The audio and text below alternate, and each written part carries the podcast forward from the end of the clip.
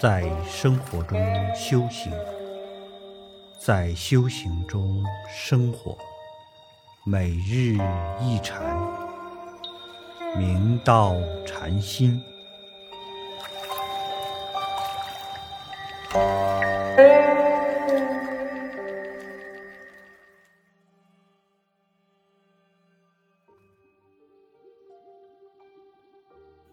大家请看经文，曰：“愿仁者为我证据。”策云：“我言清，曹溪有六祖大师，四方云集，并是受法者。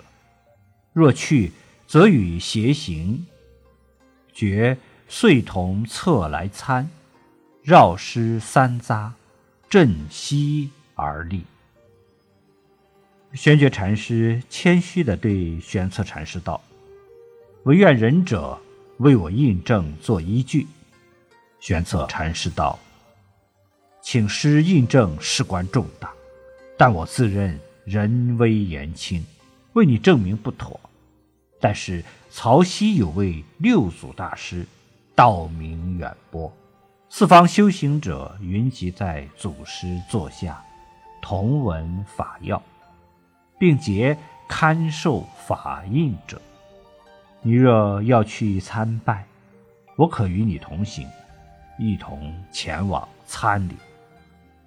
玄觉禅师闻言而敬仰祖师，遂同玄策禅师来参礼六祖大师。正因名师难遇，善友难逢，志道难闻，机缘难聚。所以立即随之而往。到了曹溪，玄觉禅师依范王出请转法轮之仪式，又绕祖师三匝，而后振起锡杖，很恭敬地立在祖师面前，以此内表敬意，亦彰显自信妙有，静候印证。